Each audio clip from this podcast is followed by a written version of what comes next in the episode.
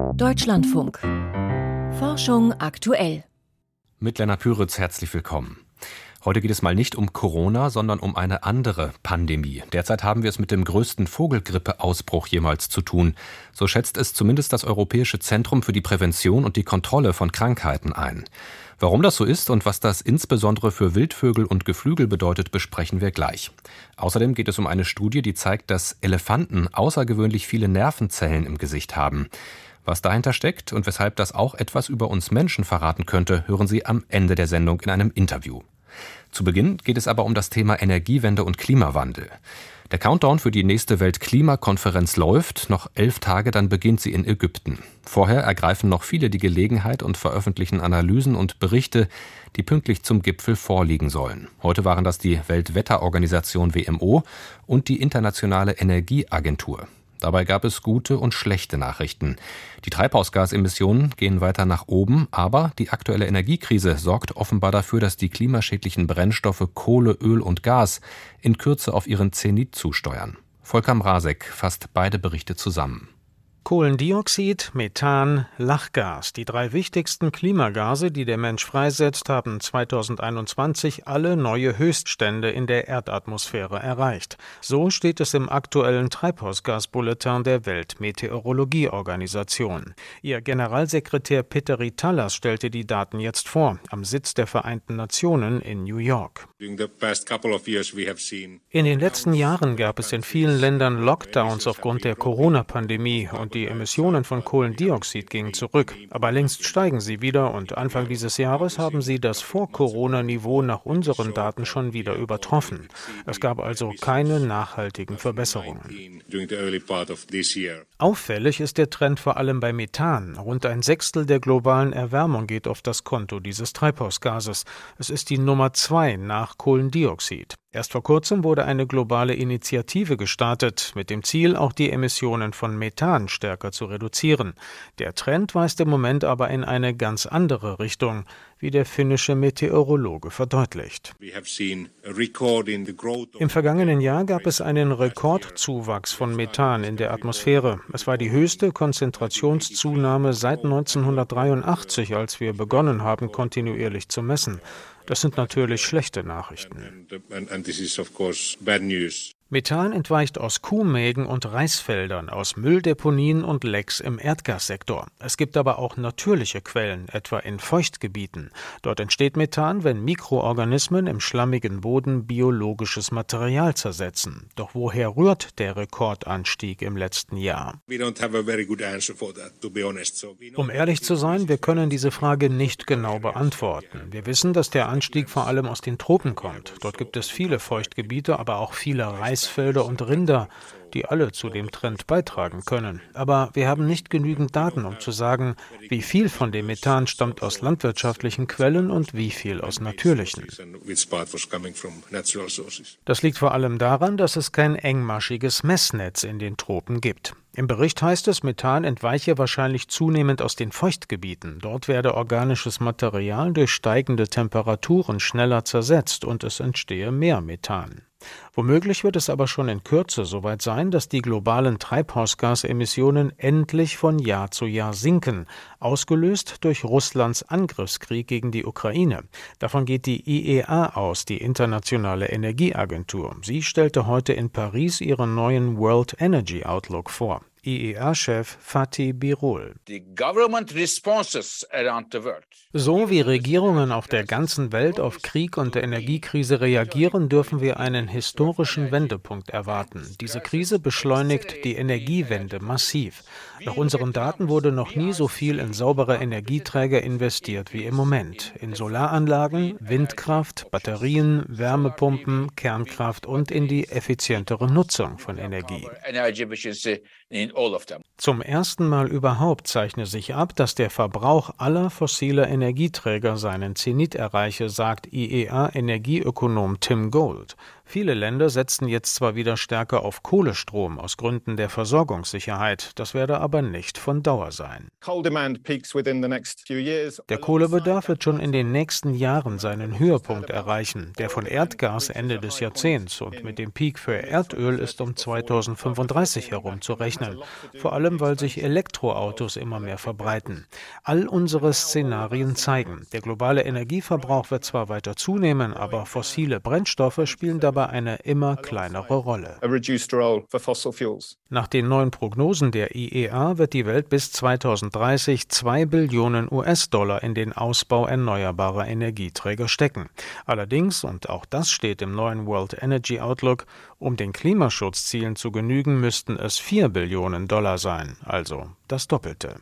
Ein Beitrag von Volker Mrazek.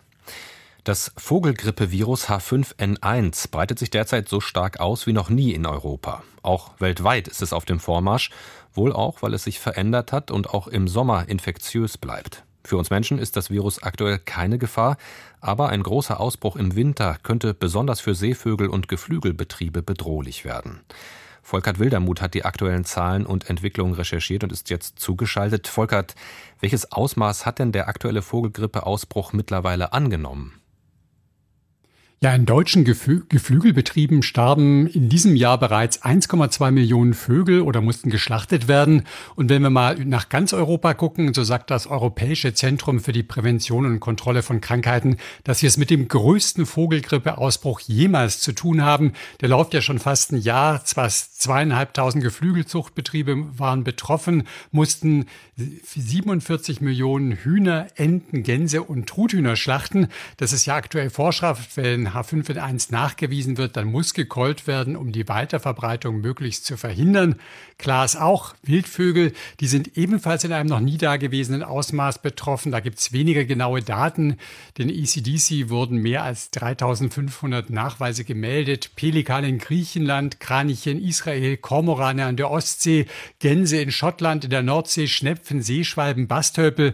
Also gerade in den Seevogelkolonien, da gibt es viele Infektionen. Einzelne Standorte können könnten ganz verschwinden, fürchtet der Naturschutzbund Deutschland und auch sein britisches Pendant, die Royal Society for the Protection of Birds.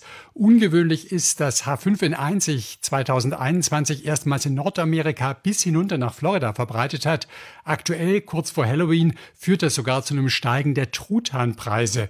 Auch in Südafrika sind Pinguine verstorben, also das ist wirklich ein globales Geschehen, eine Pandemie unter Vögeln. Inwieweit stellt denn diese Pandemie jetzt auch eine Gefahr für die menschliche Gesundheit dar? Ja, Säugetiere stecken sich eher selten an. Meist sind das Robben oder Füchse, die Vögel gefressen haben. Die Weltgesundheitsorganisation hat in den früheren Ausbrüchen über 850 humane Infektionen dokumentiert, vor allem in Asien und Ägypten. Etwa die Hälfte dieser Erkrankten ist gestorben. Im aktuellen Ausbruch sind bislang nur zwei Ansteckungen dokumentiert. Menschen sind für H5 in 1 eine Sackgasse. Das Virus wird nicht weitergegeben. Es kommt nicht zu echten Ausbrüchen. Generell sollte man tote Vögel Vögel nicht anfassen und für Geflügelbetriebe gelten ja Hygienevorschriften. Aber aktuell meldet Spanien Ausbruch unter Nerzen. Da ist erstmals auch eine Weitergabe von Säugetier zu Säugetier wahrscheinlich. Die Vogelgrippe ist ja bisher klassischerweise, sag ich mal, im Frühjahr und im Herbst mit dem Vogelzug aufgetreten. Wieso ist dieses Muster jetzt durchbrochen? Wieso gibt es offenbar über das ganze Jahr Infektionen? Also es gibt zwei Stufen in der Evolution dieses Virus. Diese Vogelgrippe oder Geflügelpress gibt es im Grunde schon immer, aber 1996, da führt der H5N1 in der Provinz Guangdong in China in einem Massenzuchtbetrieb für Gänse zu einem riesigen Ausbruch, bei dem dann auch sehr viele Tögel, Vögel gestorben sind. Das Virus hat sich dann erst über Geflügel in den Ställen weiter verbreitet, ab 2005 dann auch in Wildvögeln. Und dieses H5N1 ist hochpathogen. Und zwar wohl, weil es bestimmte Stoffe des Vogelimmunsystems ausweichen kann. Es ist auch hochinfektiös. Es wird nicht nur über den Kot, sondern auch über die Atemluft weitergegeben. Und die aktuelle Variante 2344b, die scheint jetzt nicht nur saisonal, sondern das ganze Jahr im Umlauf zu sein. Es gibt viele Theorien. Vielleicht ist das Virus mutiert, infektiöser geworden, vielleicht auch ansteckender für mehr Vogelarten. Aber das ist aktuell eine Spekulation. Es könnte auch mit dem Klima zusammenhängen. Wir hatten ein kühles und feuchtes Frühjahr.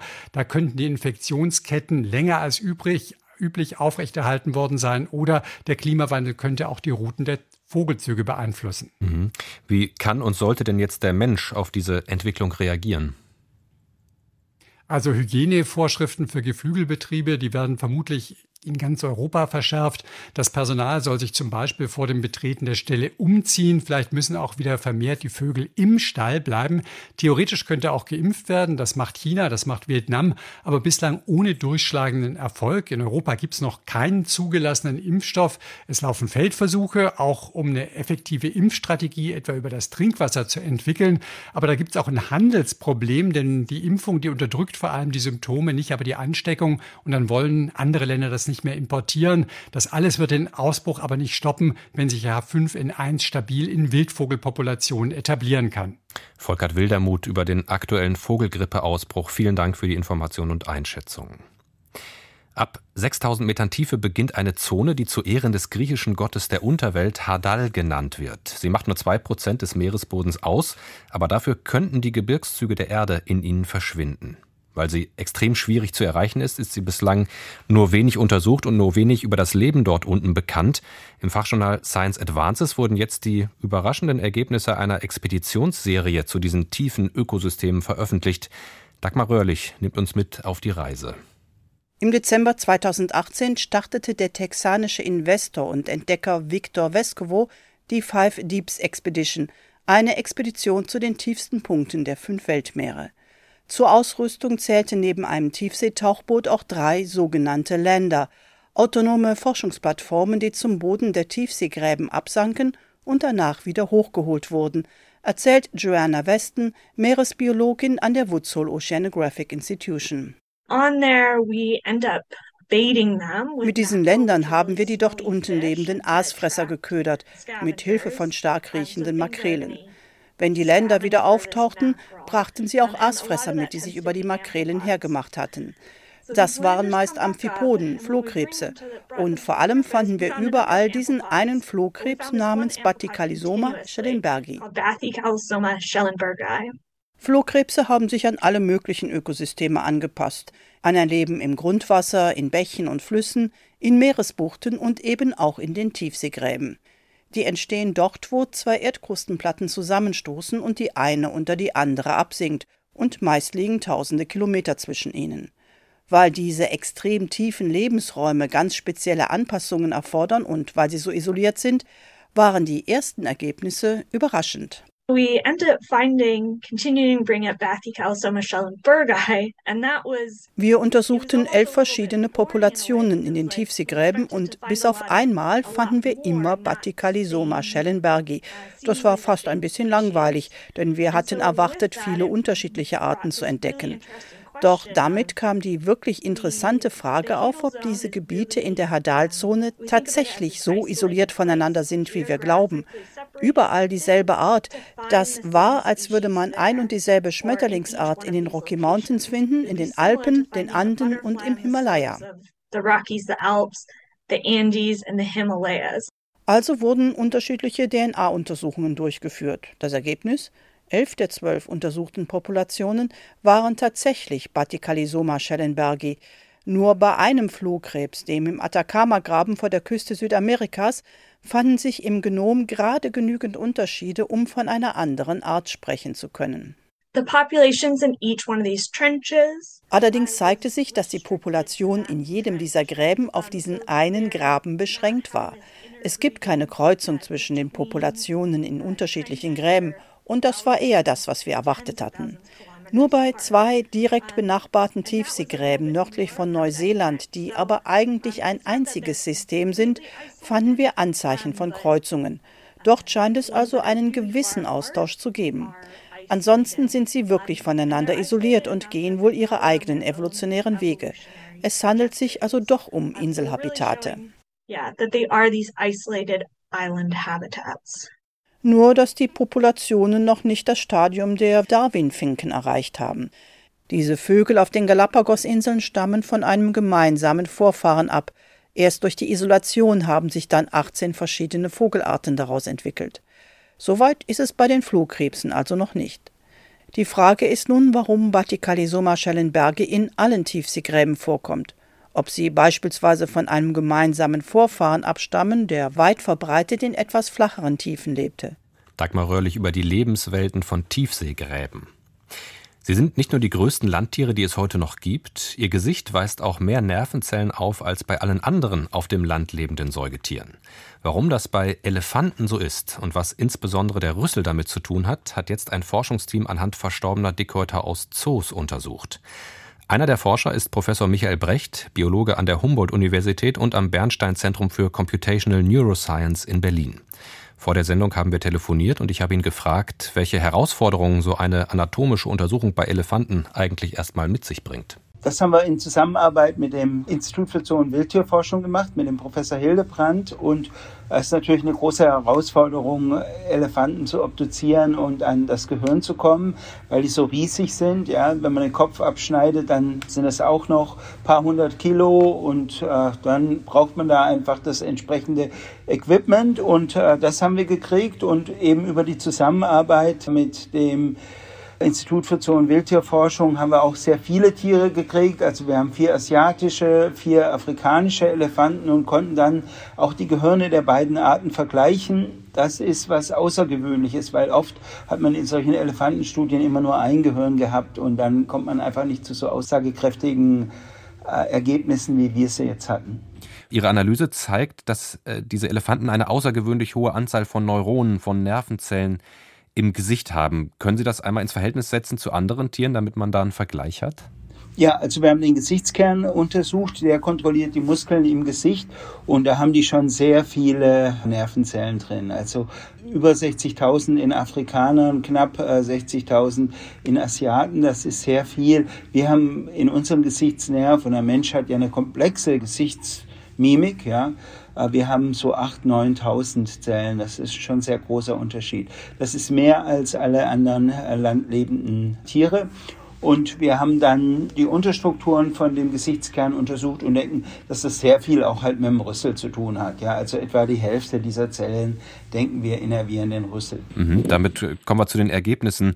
Ihre Ergebnisse zeigen, dass afrikanische Elefanten mit circa 63.000 wesentlich oder nochmal deutlich mehr Neuronen im Gesicht haben als asiatische Elefanten mit knapp 55.000. Woran könnte das liegen? Was sind die Gründe, die Sie da in Betracht ziehen?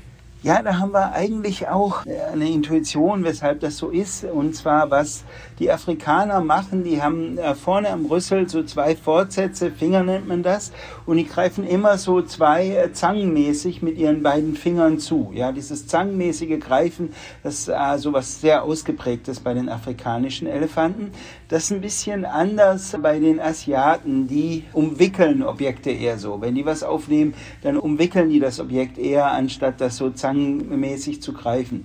Und wir denken dann, dass die Afrikaner ganz besonders viel Fingerspitzengefühl brauchen, ja, für diesen Zangengriff. Und man sieht dann diese beiden Rüsselfinger auch sehr, sehr ausgeprägt im Gehirn. Ist eine ganz beeindruckende Struktur, sieht aus wie eine Rüsselspitze. Das heißt, die Rüsselsteuerung, nenne ich es mal, die könnte auch generell dafür verantwortlich sein, dass bei Elefanten, seien es jetzt afrikanische oder asiatische Elefanten, äh, eine so hohe Anzahl von Nervenzellen im Gesicht besteht und dass die so viel höher ist als beim Menschen beispielsweise, im Vergleich gesehen. Ja, ja, das äh, äh, beim Elefanten hat alles mit dem Rüssel zu tun. Ja, das sind unglaubliche Nahrungsspezialisten. Das ist eine ganz ausgeprägte Spezialisierung. Und so schaffen die das halt, äh, diese riesigen Mengen von Futter äh, beizuschaffen, äh, die so ein Elefant braucht. Das liegt dran an dieser starken Spezialisierung auf den Rüssel und die findet man jetzt halt auch im Gehirn wieder und äh, äh in einer ganz instruktiven Weise. Lässt Ihre Studie auch etwas allgemeinere Rückschlüsse zu, zum Beispiel dazu, wie Gesichtsnerven und die Zahl der Gesichtsnerven generell mit, ich sag mal, Mimik, Kommunikation, Körpergröße oder Geschicklichkeit zusammenhängen? Ja, ich glaube, dass das äh, ganz interessant ist, dass wir mal zeigen, dass man auch mit Elefanten ganz systematisch arbeiten kann. Im Augenblick konzentriert sich viele dieser Analysen auf Ratten, Mäuse oder auch kleinere Tiere, Würmer oder Fliegen. Und jetzt ist es ganz schön zu sehen, dass man äh, auch diese Hirnstrukturen in sehr großen Säugern doch recht genau verstehen kann. Ich denke, dass man dann da Mechanismen findet, die man vielleicht so in der Maus nicht hat. Zum Beispiel diese unglaubliche Geschicklichkeit vom Rüssel, äh, dieses äh, mit Fingerspitzen dazugreifen, wie die afrikanischen Elefanten das machen. Dafür haben wir dann Hirnmechanismen jetzt erkannt. Das ist ganz interessant. Wir haben auch noch andere Hirnmechanismen erkannt, die wir denken, die man so nicht in anderen Tieren findet. Zum Beispiel haben die auch so eine Art von Riesenzellen. Das sind wahrscheinlich die Zellen, die die Rüsselspitze innervieren. Und der Grund, dass die so riesig sind, denken wir, ist, dass sie so ein langes Kabel machen müssen, zwei Meter Kabel machen müssen, das bis in die Rüsselspitze reicht. Also ich denke, wir finden in diesen Tieren dann auch Mechanismen, die es braucht, um so ein großes Tier zu sein. Und das ist nicht ganz uninteressant, weil der Mensch ist auf seine Art auch ein ganz schön großes Tier. Der Biologe Michael Brecht über Nervenzellen im Gesicht und das Rüsselspitzengefühl bei Elefanten. Bleiben noch die Wissenschaftsmeldungen und da geht es zuerst um den Deutschen Zukunftspreis. Die Nominierten haben wir Ihnen in dieser Woche vorgestellt. Wer gewonnen hat, verrät Piotr Heller. Es ist das Team der Firma Carl Zeiss Microscopy aus Jena. Die drei Physiker haben eine neue Technik für die Fluoreszenzmikroskopie entwickelt. Bei der klassischen Methode beleuchtet man Proben mit Laserlicht, um biologische Vorgänge sichtbar zu machen. Doch das Licht kann die Proben schädigen. Eine Lösung dafür bietet die sogenannte Lichtblattmikroskopie, bei der man nur einen kleinen Teil der Probe beleuchtet. Das Team hat dieses Verfahren optimiert, sodass man damit besonders kleine Strukturen sichtbar machen kann. Die Arbeit hilft etwa der Krebsforschung. Gestern Abend hat Bundespräsident Steinmeier den Zukunftspreis an das Team verliehen. Nominiert waren außerdem eine Forschergruppe aus Baden-Württemberg mit einer neuartigen Ladestation für E-Autos sowie ein Team aus Hamburg und München, das eine Bestrahlungsmethode entwickelt hat, die die Heilungschancen bei Lungenkrebs erhöht. Vögel zu beobachten und zu hören tut gut. Zumindest steigert es das mentale Wohlbefinden. Das haben Forscher mit Hilfe einer App herausgefunden. Die fragte die knapp 1300 Teilnehmer der Studie dreimal am Tag, ob sie gerade Vögel sehen oder hören. Dann erkundigte sie sich nach dem Wohlbefinden.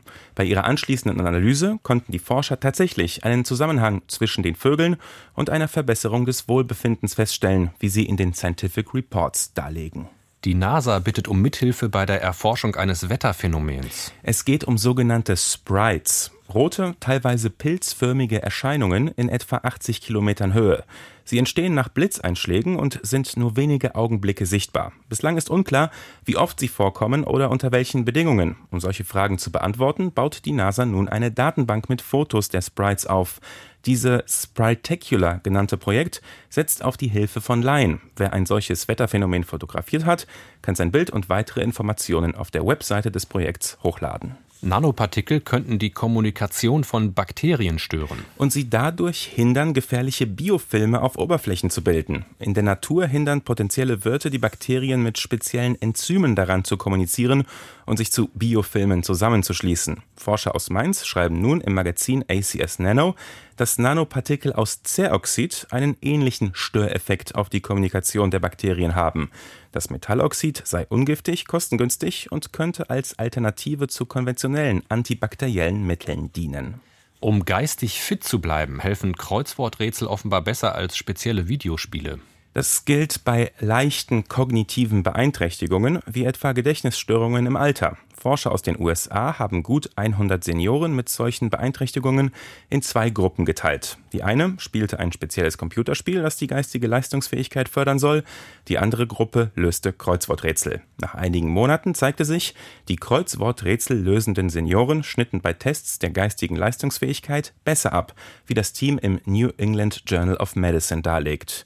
Die Unterschiede zwischen den beiden Gruppen waren jedoch nur bei Patienten mit eher fortgeschrittenen Beeinträchtigungen sichtbar. Das waren die Wissenschaftsmeldungen heute von und mit Piotr Heller. Sternzeit, 27. Oktober. Brecht, Gravitationswellen und die deutsche Physik. Die zwei Wissenschaftler in einem Göttinger Institut wollen nicht eine richtige, sondern eine arisch-gesichtige, genehmigte deutsche Physik. So beginnt die Szene Physiker in Bertolt Brechts Sammlung Furcht und Elend des Dritten Reiches. Der Dichter verfasste Mitte der 30er Jahre in der Emigration zwei Dutzend Kurzgeschichten, die die Lage in Deutschland beschreiben. Dabei griff er die deutsche Physik auf, eine wissenschaftliche Strömung, die die Relativitätstheorie ablehnt, weil sie auf Albert Einstein zurückgeht. Bei Brecht diskutieren die beiden Physiker eifrig über Gravitationswellen, eine Vorhersage der Einsteinschen Theorie. Einerseits sind sie fasziniert von dem radikal neuen Ansatz, andererseits fürchten sie die Entdeckung. Göttingen, wo die Szene spielt, war bis zur NS-Machtergreifung das Weltzentrum der Physik. Damit war es nach der Vertreibung vieler Fachleute vorbei. Bei Brecht rufen die Wissenschaftler eine echte jüdische Spitzfindigkeit. Was hat das mit Physik zu tun? Damit endet die Szene. Mit Physik nichts zu tun hatte die deutsche oder arische Physik. An ihrer Spitze standen zwei Nobelpreisträger, die die Hochzeit ihres Schaffens hinter sich hatten. Sie wollten viele Phänomene klassisch erklären, ohne relativistische Effekte. Natürlich scheiterten sie, denn Fakten lassen sich nicht ignorieren. Die Gravitationswellen, um die es bei Brecht geht, werden inzwischen mit großen Detektoren beobachtet. Sie liefern einzigartige Informationen über kompakte Körper im Universum, etwa schwarze Löcher. Das war Forschung aktuell für heute. Gleich geht es hier weiter mit den Nachrichten und dann der Sendung Wirtschaft und Gesellschaft. Ein Thema darin die EU-Reaktion auf die EZB-Zinserhöhung. Mein Name ist Lennart Püritz. Danke fürs Zuhören und noch einen schönen Abend. Die Not ist groß. Es sind sehr viele krank, teilweise schwer krank auch viele junge Menschen. Die akute Infektion haben sie hinter sich, aber die Erschöpfung, der Nebel im Kopf, die Atemnot bleiben. Post- oder Long-Covid. Ja, natürlich google ich selber auch viele Therapieverfahren, die vielleicht in Frage kommen und habe immer mein Ohr auch offen und, und meine Augen offen. Wir Betroffenen tauschen uns permanent darüber aus und es gibt eine ganze Reihe von Ansätzen, die diskutiert werden, die auch abseits der Schulmedizin passieren. Ich erlaube mir darüber kein Urteil, aber wir sind eine unglaublich vulnerable Gruppe, weil wir natürlich nach jedem letzten Strohhalm greifen, wenn wir uns das leisten können. Und deswegen sage ich, wir brauchen jetzt klinische Studien als Teil dieser Forschung. Welcher Ansatz hat das Zeug zum Durchbruch und was lindert heute schon die Beschwerden? Was wir jetzt schon den Patienten an die Hand geben können, hat ja durchaus schon einen bewiesenen Effekt. Das darf man nicht vergessen. Kämpfen gegen Long-Covid. Heilversuche und Therapien nach Corona. Wissenschaft im Brennpunkt. Am Sonntag um 16.30 Uhr.